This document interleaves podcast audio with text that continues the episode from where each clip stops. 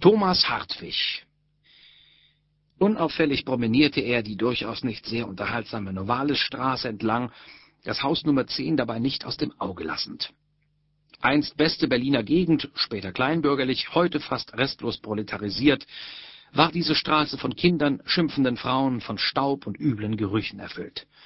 Eine Straße im Niedergang, irgendwie traurig und trostlos, wie verkommene Frauen, von denen man weiß, dass sie einstens glanzvolle Tage gesehen. Krause war heute entschieden vom Glück begünstigt. Bevor noch eine halbe Stunde um war, erschien der Blonde wieder. Der Detektiv, der gerade noch in ein Haustor hatte springen können, stellte fest, dass der Mann sich die staubigen Schuhe gereinigt, einen anderen Schlips umgenommen und unternehmungslustig einen Spazierstock schwang. Daraus war mit einiger Sicherheit zu schließen, dass er den Abend frei vor sich hatte und ihn durchaus nicht zu Hause in der Elsässer Straße verbringen würde.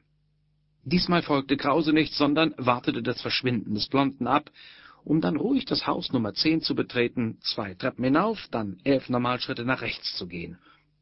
Und richtig stand er nun vor einer Wohnungstür, die zwei Namen aufwies.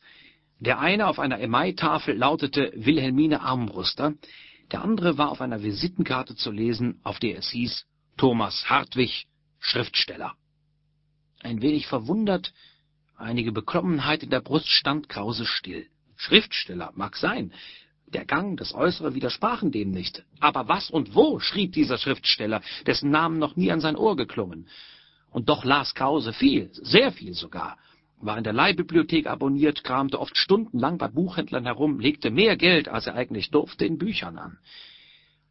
Mit kurzem Entschluss zog er die altmodische Glocke, worauf ein scheppernder Ton die Stille unterbrach. Aber nichts rührte sich, auch als er zum zweiten und dritten Mal den Glockenzug in Bewegung setzte. Ärgerlich wollte er sich entfernen, da ersichtlich niemand in der Wohnung war. In diesem Augenblick wurden Schritte auf der Treppe laut, und schon stand eine behäbige, ältliche und unwahrscheinlich unmodern gekleidete Frau vor ihm. Sie musterte den Fremden und fragte dann, »Sie wollten man wohl den Herrn Dr. Hartwig aussuchen. Der kommt vor elf nicht nach Hause.« Dabei zog sie umständlich die Schlüssel aus ihrer großen Handtasche und sperrte die Tür auf. Krause, über diese Wendung höchst vergnügt, lüftete mit betonter Artigkeit den Hut. »Nein, ich wollte Frau Armbruster sprechen.« »Bin ich selbst.« Mein Name ist Hauler, Ernst Hauler aus Neustrelitz. Sehr erfreut, bitte, Mann, mit hereinzukommen. Sie standen nun in dem üblichen, finsteren, altdeutsch eingerichteten, mit neckischen Sprüchen bestickten und verzierten Berliner Zimmer. Frau Armbruster steckte eine Gasflamme an, ließ den Herrn Hauler Platz nehmen. Was verschafft mir das Vergnügen?